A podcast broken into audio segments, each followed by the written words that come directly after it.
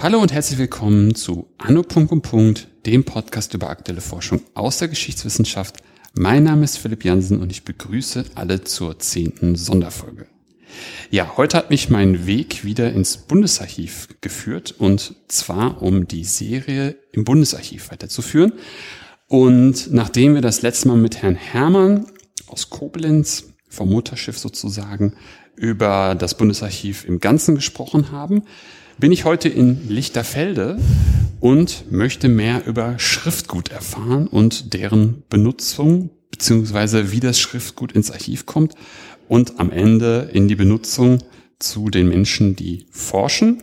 Und dazu begrüße ich ganz herzlich Frau Evelyn Grünspeck. Hallo, Frau Grünspeck. Ich grüße. Hallo. Guten Tag. Frau Grünspeck, bevor wir ins Thema starten, mögen Sie sich einmal kurz selbst vorstellen. Gern.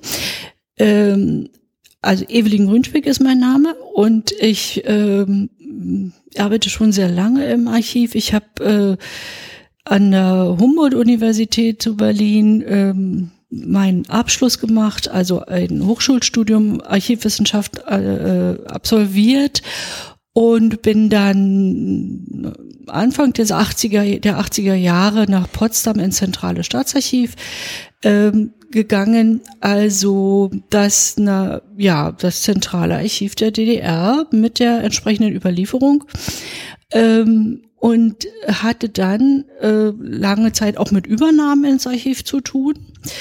Natürlich auch in der Wendezeit, das ist ganz klar. Da musste ja eine große Sicherung äh, von Archivgut vonstatten gehen, die die Archivare aus Potsdam gestemmt haben und bin dann eben ins Bundesarchiv gekommen und seit 1991 Referatsleiterin gewesen mit verschiedenen Zuständigkeiten.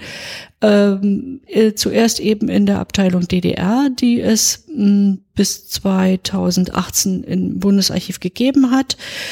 Äh, dort auch mit verschiedenen Zuständigkeiten und dann bin ich noch mal ähm, in die SAPMO gegangen. Äh, das ist die Stiftung Archiv der Parteien und Massenorganisationen der DDR im Bundesarchiv. Und seit dem vorigen Jahr bin ich jetzt äh, Referatsleiterin BE1. Das sind die Grundsätze der Bereitstellung. Denn aus den Alt 2018 haben sich aus den äh, ehemaligen Abteilungen DDR und der Abteilung Deutsches Reich die Abteilung Bereitstellung gebildet, die eben nun äh, in der Hauptsache für die Benutzer da sein wird, äh, sprich Bereitstellung in allen Bereichen, die man sich so vorstellen kann. Ja, und man muss noch dazu sagen, vielleicht ist mal von meiner Seite, der jetzt längere Zeit nicht hier war, es gibt ein neues Benutzer, Benutzergebäude und das ist wirklich sehr schön geworden. Also das äh, ist echt wow. Also ich war wirklich begeistert, als ich hier reinkam und dachte so, wow, was ist, was ist ja. hier passiert? Das hat ein bisschen was von, von, von Hotellobby, äh, aber ja. echt schön und äh, hat mir sehr gut gefallen. Also deswegen kann man sich, glaube ich, echt hier freuen, wenn man hier arbeiten kann, auf der einen wie auf der anderen Seite. Ähm, Sie hatten es gerade schon angedeutet, wie so Ihr Werdegang war und da würde ich gerne irgendwie auch anschließen mit der Frage, ähm, wir hatten bei Herrn Hermann, hatte ich ja aufgehört sozusagen zu fragen, wie überhaupt die Akten herkommen. Dass wir also einmal ganz kurz darüber sprechen, wie die Akten überhaupt hier landen im Bundesarchiv, mhm, mhm, was mit ihnen passiert. Und ähm, dann können wir super gerne darüber sprechen, sozusagen ihr Brot- und Buttergeschäft, nämlich der Bereitstellung, wenn ein Mensch zu irgendeinem Thema, zu irgendeinem deutschen Thema mutmaßlich, ähm, forschen möchte, wie das sozusagen vonstatten geht. Aber mhm. lassen Sie uns erstmal kurz bei der sogenannten Erschließung bleiben. Ja. Wie geht das vonstatten? Ich glaube, man muss schon vorher ansetzen, vor der Erschließung, mhm. Eben bei der Frage, wie, äh, wie kommen die Akten ins Archiv? Ja.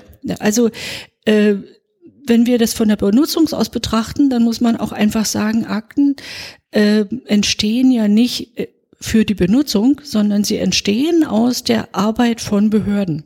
Ja. Für ein Bundesarchiv haben sie sozusagen die zentrale Zuständigkeit für den Bund jetzt, für alle Bundesbehörden in der, äh, in der Bundesrepublik.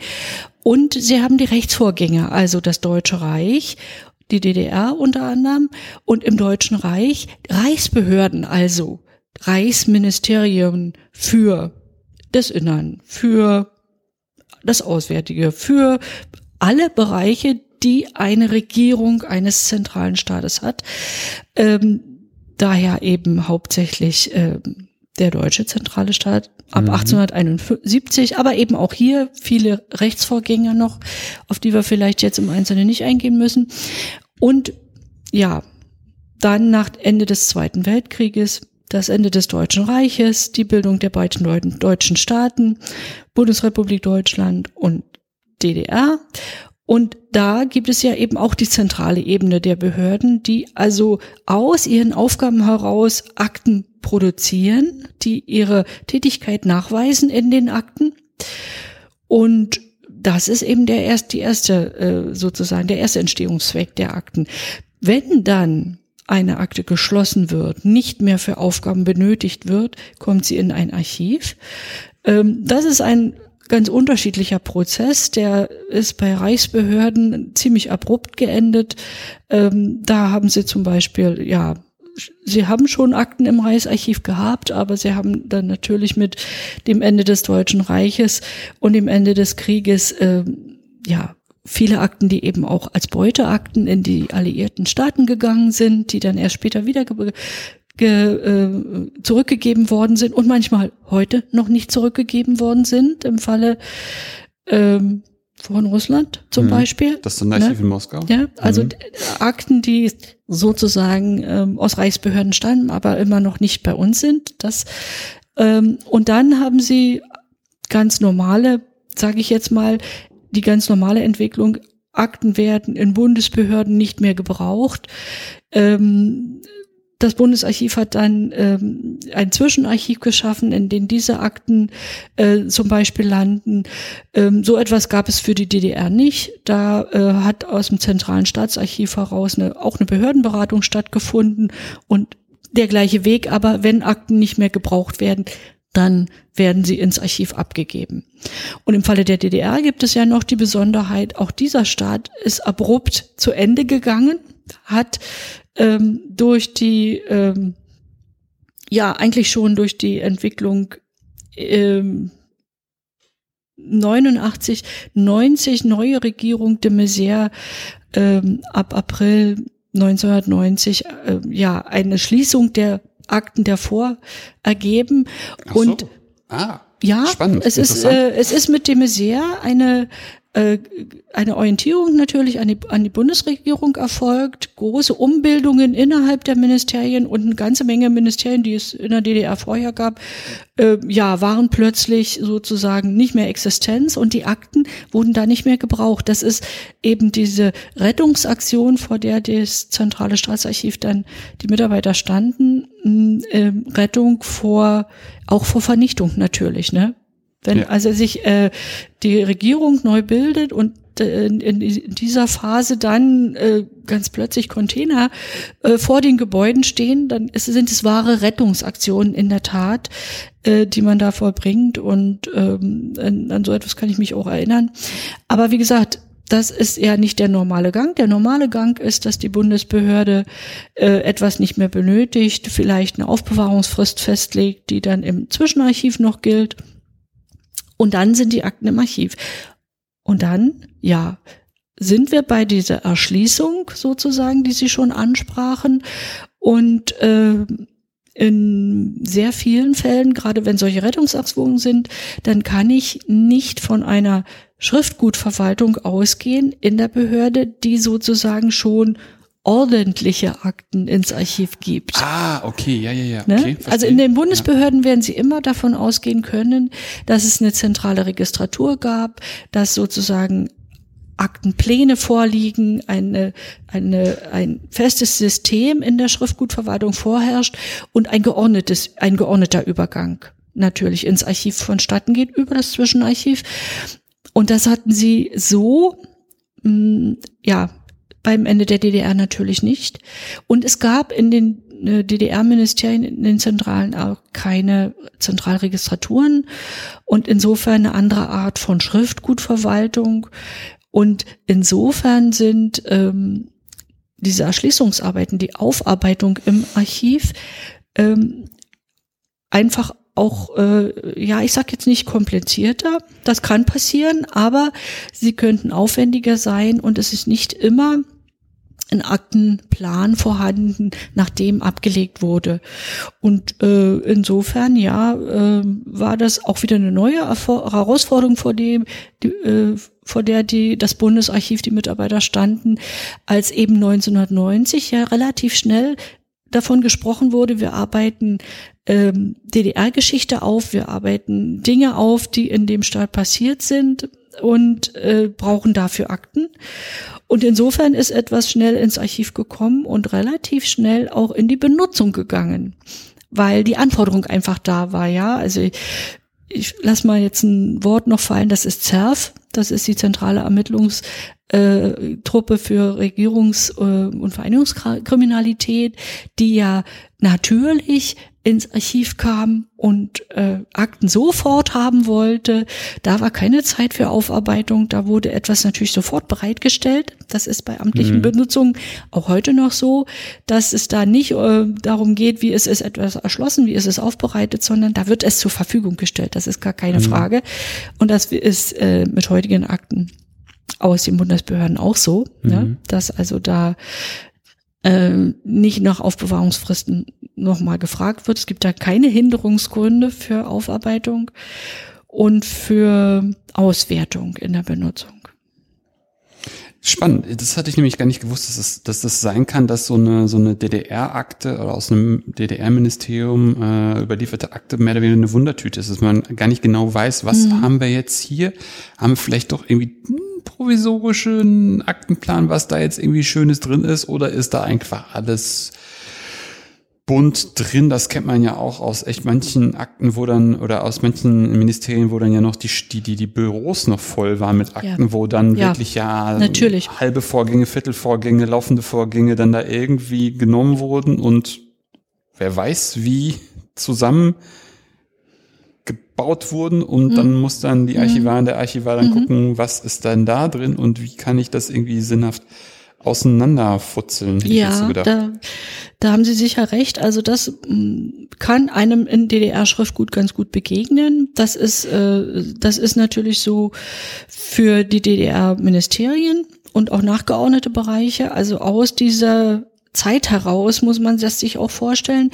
Und zum Teil haben sie das aber auch in Unterlagen äh, der SAPMO natürlich, ne? Also da haben sie zwar, ja. ähm, da steht im Fokus immer die SED und das Parteiarchiv der SED, aber ähm, es gibt auch dort ganz viele Strukturen, die sich geändert haben. Also auch im FDGB und genau, in der Abwicklung, so in, in, der Abwicklung der Massenorganisation ja. oder überhaupt gesellschaftlicher Organisationen, da gibt es auch so etwas, dass man sagt, also ich habe jetzt keine Zeit, hier noch etwas geordnet abzulegen, ich muss es sichern.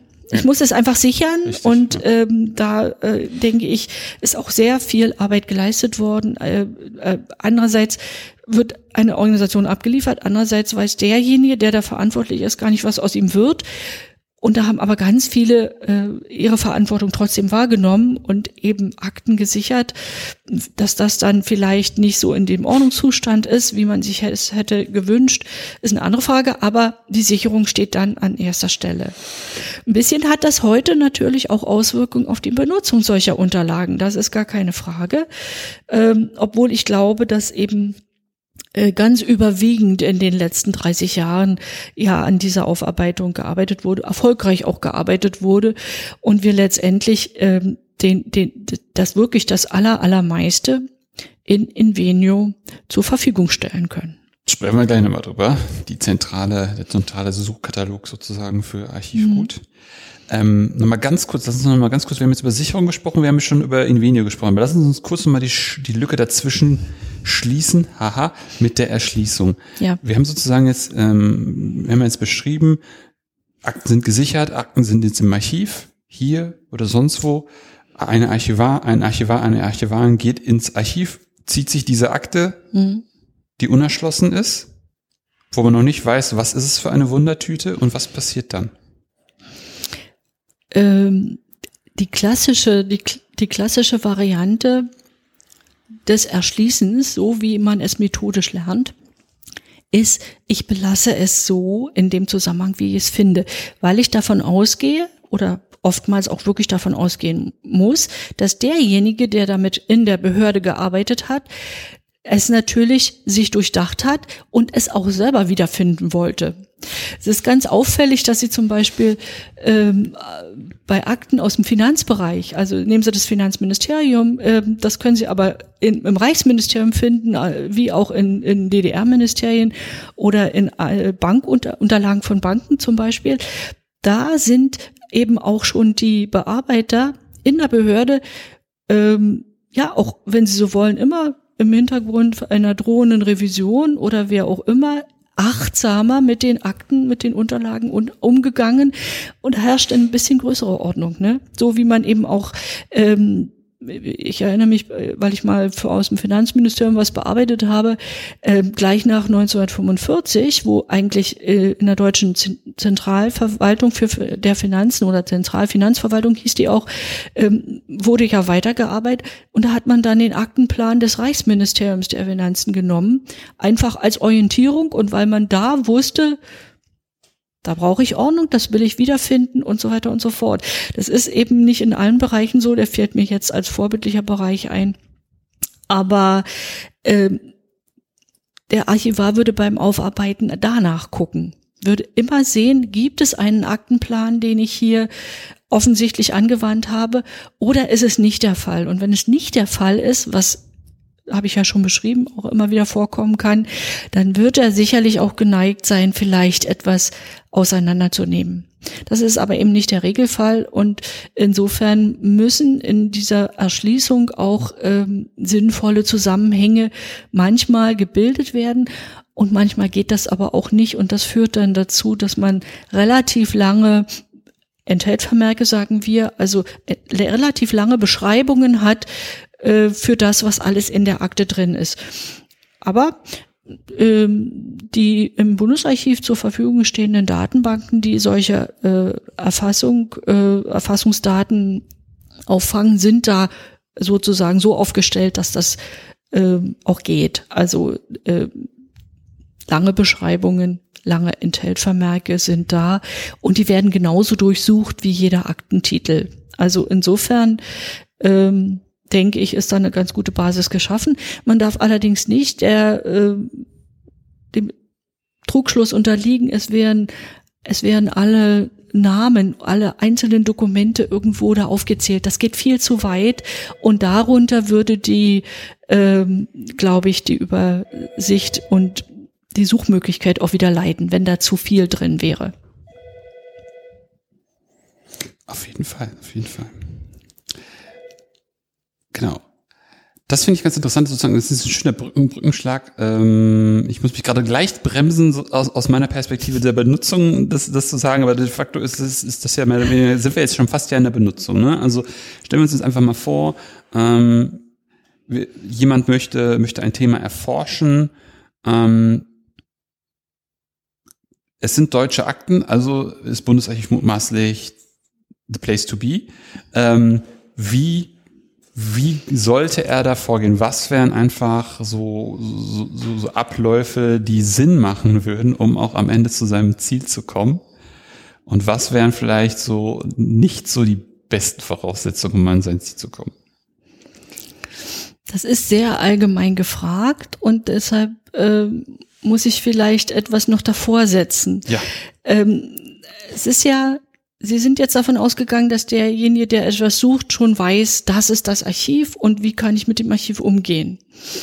Aber ähm, das ist nicht so häufig. Das mhm. liegt natürlich an, an Ihnen, Sie sind Historiker, Sie kennen das, Sie haben Ihre Sicht, aber es gibt unzählige, wirklich viele Anfragen ans Archiv, die wissen überhaupt nicht, was ein Archiv ist und was ein Archiv bieten kann. Mhm. Und deshalb steht am Anfang eben ganz oft eine ganz einfache E-Mail, die auch ja jetzt vom äh, Smartphone gesendet werden wird. Ich suche das und das, können Sie mir helfen? Mhm. Punkt aus, nichts weiter. Da weiß niemand etwas von Invenio oder von Aktenerschließung. Ne? Ja. Da kommt eben einfach die Frage, wie kann ich etwas finden? Und äh, das Bundesarchiv hat äh, also einen sehr großen Kreis von verschiedenartigen Anfragern sozusagen. Und wir haben trotzdem ähm, den Ehrgeiz sozusagen, alle gut zu bedienen. Das ist ganz klar. Das ist unser Dienstleistungsauftrag. Aber wir müssen uns auch darauf einstellen, dass wir eben diese verschiedenartigen Fragestellungen bekommen. Und wir wollen erreichen, dass die äh, Benutzer irgendwie dann doch irgendwie wissen, was können sie vom Archiv erwarten.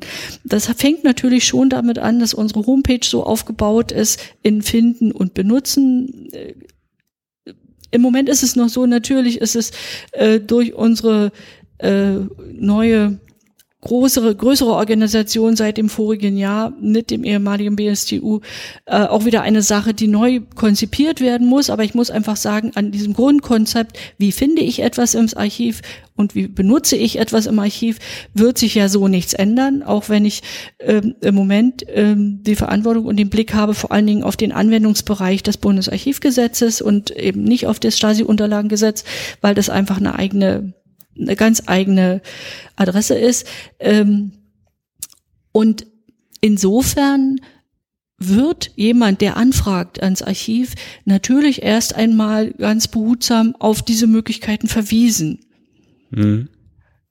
Denn wenn ich sofort antworte, ja, ich kann Ihnen schon mal sagen, das und das, und dann gehe ich sofort in die Geschichte, dann ist das in unseren Augen eine falsche Erwartungshaltung. Die äh, Benutzer potenziellen Benutzer ähm, werden ähm, immer auf Invenio verwiesen. Das müssten sie ja schon machen, das, weil sonst da jeder, jeder Bearbeiter 20 Minuten oder so an einer E-Mail arbeitet und nicht, sie werden wahrscheinlich nicht äh, nur zehn oder fünf, äh, fünf oder zehn E-Mails am Tag kriegen, sondern etwas mehr. Da muss man dann schon ein bisschen standardisiert. Genau, genau. Also die äh, äh, Unterscheidung das muss man natürlich auch sehen, ist, wen kann ich auf Invenio verweisen und bei wem bringt es überhaupt nichts. Also bei ganz, ganz speziellen Fragen, hm, äh, genealogische Dinge vor allen Dingen, ne, da kann ich bei unserem großen Archiv, bei unserer großen Zuständigkeit nicht äh, davon ausgehen, dass ich zu jeder Person, die jemand in der Familie erforschen möchte, unbedingt auch etwas im Archiv haben werde. Deswegen haben wir so äh, äh, natürlich diese Kategor denken wir ein bisschen in die Kategorien, die auch der Benutzerantrag äh, bietet, eben die wissenschaftliche Anfrage, die Anfrage zur politischen oder historischen Bildungsarbeit zum Beispiel. Das ist immer ein Niveau und da würde ich immer denken, dass da eine Invenio-Recherche ähm, auch etwas bringt. Und das zielt dann immer dahin, dass ich den Benutzer befähige, selbst zu recherchieren und dann selbst natürlich auch auszuwerten in unseren Lesesälen. Das ist doch ganz klar. Und dann habe ich andere Kategorien, eben die private Forschung.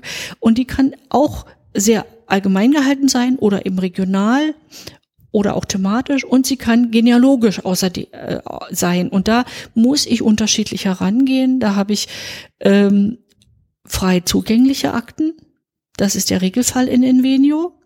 Akten, also ohne Benutzungsbeschränkung. Jeder kann sie recherchieren und jeder kann sie bestellen und dann im Lesesaal einsehen. Und ich habe die andere Kategorien benutzungsbeschränkte Akten, nicht frei zugänglich und auch manchmal nicht frei recherchierbar. Auch nicht in, in Venio frei recherchierbar. Das ist einfach die eine Kategorie und da muss natürlich, das ist ganz klar, das Archiv die entsprechende Hilfestellung geben äh, und da wäre es ja nahezu konterkariert, wenn ich da sozusagen jemanden auf den Windmill verweise, wenn es gar nicht drin sein kann und nicht recherchierbar sein kann. Da wird der Bearbeiter immer helfen, wird für den Benutzer dann auch recherchieren und wird ihm entsprechendes anbieten. Gebe es wieder zwei Varianten. Die eine Variante, es ist, es sind äh, Unterlagen da, auch eine entsprechende Menge und derjenige kann auch in den Lesesaal kommen und es selber sich ansehen, wenn vorher alle Rechte geklärt sind. Und dann gibt's die andere Variante, dass auch manchmal, wir haben sehr wenig dazu, wir haben für sie recherchiert in dem nicht frei zugänglichen und wir schicken dann Kopien. Dann braucht derjenige nicht ins Archiv kommen. Mhm. Also so eine ganz große Brandweite. Ja, ja, ja. Und was man vielleicht noch aus, aus, aus meiner praktischen Erfahrung noch vielleicht dazu sagen sollte, dass meistens die Bearbeiter auch wirklich den Aktenbestand kennen. Also die wissen genau oder wissen oftmals, also das ist meine, meine letzte Erfahrung gewesen, die kennen den, den Aktenbestand gut, wissen, was ist was ist frei, frei suchbar, mhm. was nicht, was ist noch, noch nicht erschlossen. Also das fand ich auch echt schön, dass da wirklich, man da wirklich mit dem Fachmenschen per se für den Bestand dann zu tun hat, mit dem teilweise auch persönlich am Telefon oder wirklich persönlich sprechen kann, um zu sagen, mhm. was suche ich, was habe ich schon gefunden und der dann vielleicht nochmal hier einen Tipp hat, da nochmal einen Hinweis hat und man dann wirklich hier bis ins letzte Eckchen kriegen kann, was man bräuchte, um so möglichst nah an die Beantwortung seiner Fragestellung zu kommen. Ja, ja, also die, die persönliche Beratung der, des Benutzers, der im Lesesaal auch ist und irgendwo vielleicht schon thematisch, äh, also ich sage nicht thematisch, aber methodisch an seine Grenzen gekommen ist, diese Beratung muss natürlich gewährleistet sein. Und ähm, die ist jetzt nicht frei, nicht davon abhängig, ob etwas frei zugänglich ist, sondern die wird auch ähm, thematisch erfolgen können, weil einfach aus diesem ja, ich sag mal, Erschließungsprozess oftmals ähm, eben Spezialwissen vorliegt und das muss und soll natürlich auch weitergegeben werden. Was wir äh, nur im ganz begrenzten Maße natürlich machen, ist für den Benutzer selbst in den Akten recherchieren. Das äh, soll die Ausnahme bleiben, muss begrenzt bleiben auf Dinge, die wirklich auf andere Wege nicht zugänglich gemacht werden können. Ansonsten sind uns alle Benutzer, die äh, ja entsprechende Fragen stellen, immer sehr recht. Das natürlich auch, das gehört mit zu unserer ja, Benutzungsorientierung. Mhm. Mhm. Jetzt haben wir dann so einen potenziellen imaginierten Benutzer hier. Der wusste erstmal gar nicht oder sie wusste erstmal gar nicht, was es hier gibt. Dann haben, wir, haben sie dann die ersten Hilfestellungen gegeben. Der Mensch hat dann ein bisschen recherchiert, nochmal geguckt, was gibt es hier hm? und möchte die Sachen dann sehen. Ja. Wie, wie läuft das? Ja, ich würde jetzt am liebsten sagen, ja, einfach in den Benutzersaal kommen und die Akten vorher natürlich bestellen. Also Invenio hat ja diese Suchfunktion, ist eine Suchdatenbank, mhm.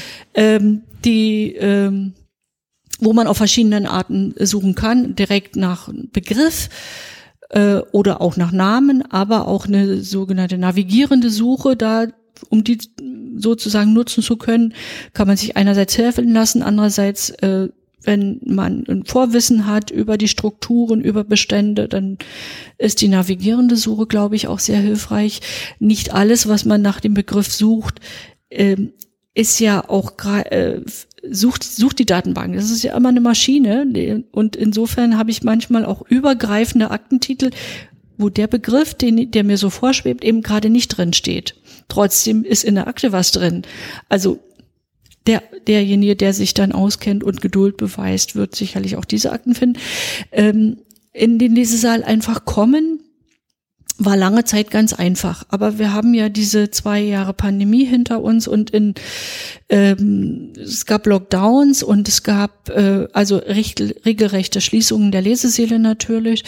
Und äh, da hat sich für die Forschung natürlich ungünstigerweise vieles ganz negativ entwickelt und aufgestaut.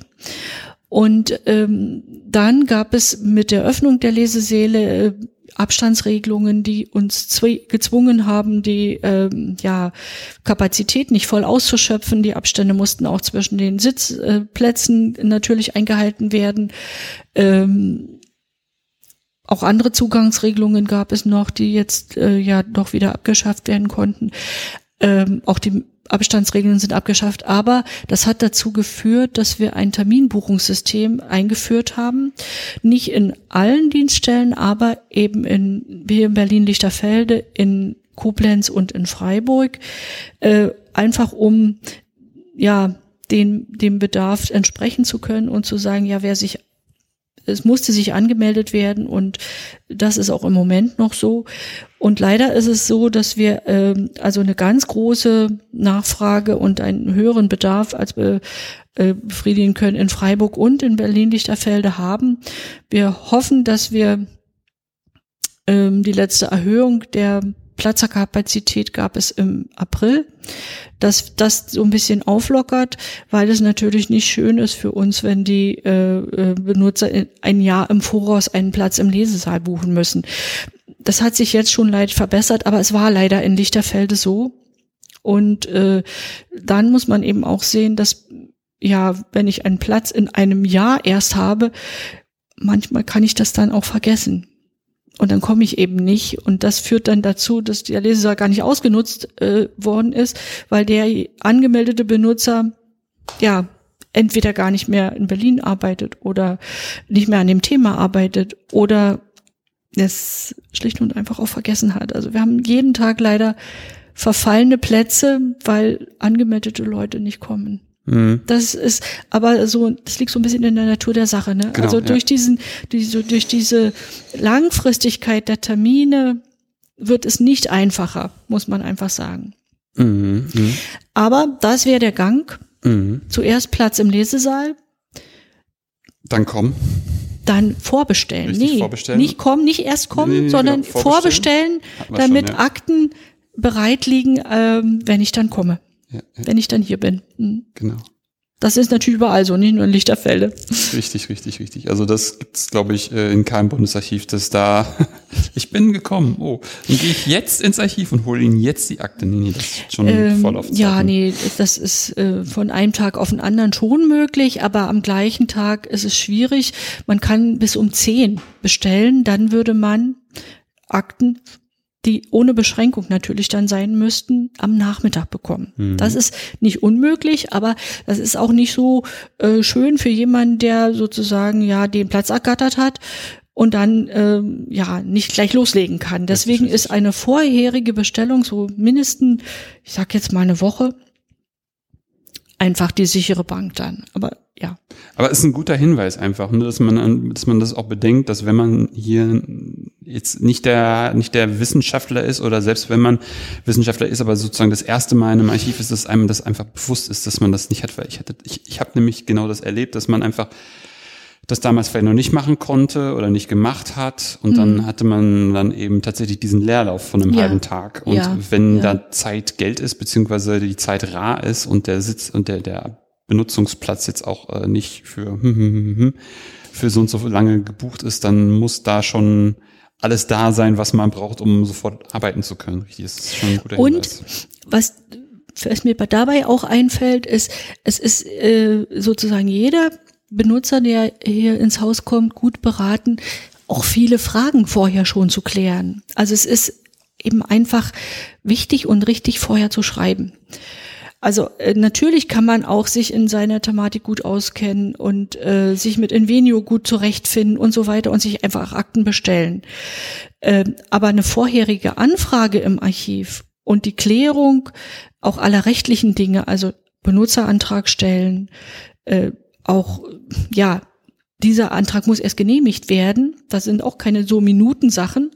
Ähm, das sollte möglichst alles vor dem Archivbesuch passieren. Also am besten vorher schreiben, eine Rückantwort abwarten, weil da Hinweise gegeben werden und äh, ja auch ein Ansprechpartner dann einfach da ist. Ne? Das ist ja ein großes Archiv. Also sicher kann man jeden Tag anrufen und es wird ein archivfachlicher Dienst immer telefonisch erreichbar sein. Aber ähm, von diesem archivfachlichen Dienst kann man jetzt nicht für sein Thema eine tiefgründige Analyse erwarten, weil niemand im Archiv kann über alle, wirklich alle Bestände Bescheid wissen. Ne? Wir haben also ohne die Stasi-Unterlagen immerhin 400 Kilometer Akten im Moment und äh, das, äh, das geht einfach nicht. Ne? Das ist, glaube ich, jedem verständlich, dass man nicht anrufen kann und sagen kann, sagen Sie mir mal, wie, was Sie da und dazu haben. Das geht nicht. Das funktioniert mit einer schriftlichen Anfrage, die man vorher stellt. Und dann kann man natürlich auch eine schlüssige Antwort erwarten, die hilfreich ist. Ja, ja, auf jeden Fall. Und wenn man dann vor allem äh, Akten haben möchte, die vielleicht noch nicht sichtbar sind in Venio, weiß man da dann auch schon mal mehr, ob die da sind, ob da schon irgendwas bereitstellbar wäre, welche Signatur die, da, die das hätte, mhm. um sie dann zu be, bestellen. Aber dann natürlich auch, was ich auch gerade gesagt habe, die rechtlichen Rahmenbedingungen vorgeklärt zu haben, was man dann ja auch im Vorhinein schon machen kann. Äh, und man kriegt dann die, diese Unterlagen einfach per PDF, kann die ausfüllen, einscannen, zurückschicken. Und dann hat man das Ganze einfach schon wirklich erledigt und kommt dann hier hin, und alle kann, Fragen ja und kann loslegen und kann loslegen selbst mhm. in Beständen die äh, rot sind die nirgendwo aufgelistet worden sind wo es eben Beschränkungen gibt die man aber umschifft hat beziehungsweise geklärt hat und dann ja Genau. Ja, ja. Ich möchte mal was zu den Benutzungsbeschränkungen noch sagen, mhm. ähm, weil das hört sich so allgemein an und äh, ähm, ich möchte so allgemein nicht bleiben. Wo, woher resultieren denn Beschränkungen? Beschränkungen resultieren oftmals bei personenbezogenen Akten. Ja. In Akten kommen Menschen, Personen vor, äh, und es können Informationen enthalten sein, die einfach den persönlichen Bereich dieser Person betreffen. Und ich glaube, es liegt ganz klar auf der Hand, dass diese äh, Unterlagen äh, nicht ohne weiteres Dritte lesen dürfen oder lesen sollten. Richtig. Das ist einfach der schutzwürdige Bereich eines jeden Menschen, sein Persönlichkeitsschutz. Und äh, das führt dann zu einer Benutzungsbeschränkung. Und die will ich gerne nochmal nennen. Es sind einfach äh, zehn Jahre nach dem Tod. Jetzt ist das so insofern schwierig, weil ich nicht von jeder Person, die in Akten vorkommen und äh, persönliche Belange berühren, weiß, wann derjenige gestorben ist. Deshalb ist die nächste Stufe das Geburtsdatum. 100 Jahre nach dem Geburtsdatum wären solche Akten für Dritte zugänglich. Mhm. Und wenn ich auch das nicht habe, auch das kommt ja durchaus vor, ganz äh, einfühlsame Briefe, die den persönlichen Lebensbereich berühren, steht nicht unbedingt das Geburtsdatum da, dann sind es 60 Jahre nach Schließung der Akte. Mhm. Weil man, man geht dann von einem erwachsenen Menschen aus und dem mhm. Lebensalter so ein bisschen, mhm. ne? Und es gibt aber natürlich auch den Postmortum, äh, nicht Mord und Post, äh, hum, äh, also was, wie heißt das nach Tod? Postum. Postum. Postum. Ja. Ähm, äh, Personenschutz. Äh, es ist eben auch nicht so, dass man immer sagt, zehn Jahre nach dem Tod und dann ist alles offen. Das kann auch nicht so gelten, weil sie halt auch einen großen Bereich haben, Gesundheitsschutz und Gesundheitsdaten. Auch hier muss man einfach ganz einfühlsam ähm, das Ermessen ausfüllen dass dem äh, Bundesarchivmitarbeiter dann äh, per Gesetz gegeben ist, nämlich die Abwägung zwischen dem öffentlichen Interesse, das durch das Thema reflektiert wird, dem Interesse des Benutzers und den schutzwürdigen Belangen der Person in der Akte. Ja. Also die hört eben postum nicht auf. Guter, guter Hinweis. Das muss man einfach wissen, weil äh, Benutzungsbeschränkung hört sich so willkürlich an, aber die ist überhaupt nicht willkürlich, sondern die ist ganz genau festgelegt im Gesetz, was äh, sind Akten, die mit Schutzfristen zu versehen sind und mhm. wie lang sind diese Schutzfristen. Mhm. Proben habe ich es jetzt schon gesagt. Äh, was ich noch nicht gesagt habe, ist die allgemeine 30-jährige Schutzfrist auf Unterlagen. Okay, das wäre jetzt noch mal eine Frage gewesen, wie es bei normalen Akten ist. Bundes, ähm, mit Ausnahme der Akten der Stiftung der SAPMO. Ja, ja. Da galt das nicht, aber auch für die Akten der Stiftung galt natürlich alles, was Personen. Wollte gerade sagen, ja. Äh, Schutz, äh, Datenschutz, ja. Persönlichkeitsschutz äh, beinhaltet. Ne? Die, ja, waren, die waren zwar für die Auswertung offen, ja. für alles das, was äh, die SED und so weiter und so äh, veranlasst hat, aber der, der Schutz der Personen, ja. personenbezogenen Unterlagen, der war genauso gegeben, auch für die Unterlagen der SAPMO. Ja. Und ist es heute noch. Muss man ja auch sagen. Ne? Ja, klar, auf jeden Fall. Denn genau da sind ja viele noch lebende Menschen drin, in DDR-Unterlagen, in bundesdeutschen Unterlagen. Gar keine Frage. Also das ist ein äh, etwas, was für Unterlagen ähm, aus dem Deutschen Reich nicht mehr so gilt, aber da gibt es diesen postum Persönlichkeitsschutz natürlich auch immer noch. Mhm. Auch guter Hinweis auf jeden Fall, dass man mhm. da auch mal weiß, wo, mhm. Hm, hm, hm, und was dann da einfach heißen kann. Ne? Also dass man da schon dann äh, beispielsweise der Wissenschaftler kriegt das dann, aber muss dann natürlich entsprechend damit auch wiederum vorsichtig umgehen. Ja. ja. Es gibt Verpflichtungserklärungen, genau. besondere Verpflichtungserklärungen, die äh, sozusagen ja doch immer wenn diese äh, wenn Akten für das Thema wichtig sind, ähm, mit noch lebenden Personen sowieso, dann werden grundsätzlich besondere Verpflichtungserklärungen dem Forscher vorgelegt, wo er sich dazu verpflichtet, äh, ja, die, die Persönlichkeit zu schützen oder zu anonymisieren. Mhm. Das gibt ja auch, also mhm. eine wissenschaftliche Auswertung bestimmter Daten, die aber dann ja mit anonymisierten Unterlagen und äh, in der Auswertung vorgeht. Ja. Mhm. Jetzt haben wir das, haben wir ja ganz viel, ganz viel jetzt schon, schon drüber gesprochen, die Erschließung, die Bereitstellung, die ganzen Vorbereitungen. Äh, über die Sperrfristen haben wir jetzt gerade gesprochen. Ähm, was mich nur interessieren würde, der ganze Bereich ähm, Digitalisierung. Ja. Wie, was, wo? Ja, natürlich. Das ist ein super wichtiger Bereich, weil er der zukunftsweisende natürlich ist. Gar mhm. keine Frage. Das Bundesarchiv hat ein Digitalisierungskonzept. Erst einmal für die zehn, nächsten zehn Jahre, aber das wird ein immer weitergehender Prozess natürlich sein. Im Moment ist da vor allen Dingen drin die, die vorrangige Digitalisierung der Akten bis 1945. Das hat einfach damit zu tun, ähm, also da werden wirklich Festlegungen getroffen, welche ganzen Bestände dann davon erfasst werden, ganz systematisch und ähm, ja, der Ausbau der Digitalisierungsmöglichkeiten läuft natürlich ähm, im Moment auf Hochtouren und ähm, ja, letztendlich muss man aber auch bedecken, das ist ein technischer Vorgang, der nicht die rechtlichen Vor äh, äh, Festlegungen außer Kraft setzt, die wir eben schon beschrieben haben.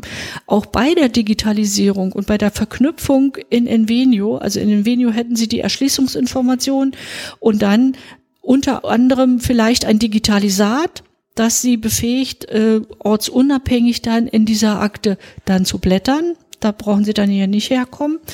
Ähm, trotzdem werden die Benutzungsbeschränkungen natürlich für personenbezogene Akten nicht außer Kraft gesetzt. Auch die müssen bedacht werden bei äh, allen Dingen, die wir als Digitalisat zugänglich machen.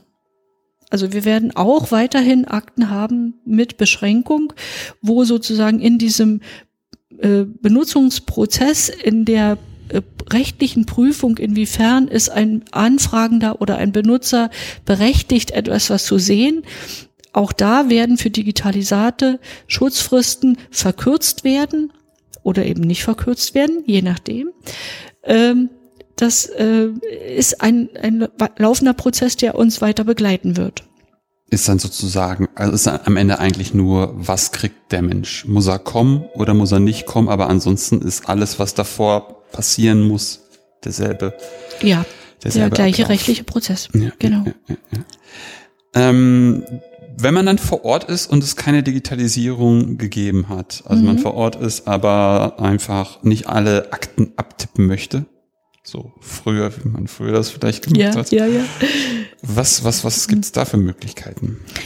Ähm, es gibt schon länger die Fotografiererlaubnis in den Lesesälen. Äh, die war ähm, ich muss ganz gestehen, dass ich jetzt nicht genau ein Datum, ne, also ich kann kein Jahr nennen, seit wann das erlaubt ist. Vielleicht so seit fünf, sechs, vielleicht auch schon ein bisschen länger. Ähm, die Fotografieerlaubnis für frei zugängliche Unterlagen. Das ist das, was wir eben gerade besprochen ja. haben, frei zugänglich, äh, etwas, was in keiner Weise benutzungsbeschränkt ist. Und ähm, seit dem ich glaube seit 2020 oder erst seit 21, äh, nee, erst seit 21 ähm, ist es auch erlaubt, benutzungsbeschränktes äh, Schriftgut äh, zu fotografieren. Ähm, aber der Prüfvorgang, äh, der ist derselbe. Okay. Ist ja auch gut zu wissen, dass es wieder um das Gleiche einfach ist. Man, man darf es auch, aber die Entscheidung, die Entscheidung, ob etwas, äh, äh, das ist das gleiche Ermessen, was ich schon mal beschrieben ja. habe, das Ermessen zwischen dem öffentlichen Interesse, das, das, das hinter dem Thema steht oder hinter dem Bildungsauftrag steht oder so, äh, muss geprüft werden und inwiefern können äh, benutzungsbeschränkte Akten dann doch für diese Thematik. Das muss man ja auch sagen. Ich kann, niemand kann ins Archiv kommen und sagen, ich möchte mal gucken, was Sie hier alles haben sondern es ist immer ein Antrag erforderlich, ein thematischer Antrag. Das hätten wir vielleicht gleich am Anfang stellen müssen, aber das muss man einfach nochmal sagen, ja. Äh, jeder Zugang zu Akten äh, oder jede Verkürzung einer Schutzfrist wird in, ins Verhältnis gesetzt zu der Thematik, die bearbeitet wird. Und da sollte nicht stehen, ich möchte wissen, was das Bundesarchiv hat. Das geht nicht. Das ist dann ein nicht genehmigungsfähiger Benutzungsantrag. Ja, schöner, guter Hinweis auf jeden Fall auch da nochmal. Ähm, jetzt haben wir gerade schon über die Perspektive Digitalisierung gesprochen. Was ist denn die Perspektive in der Benutzung, Bereitstellung?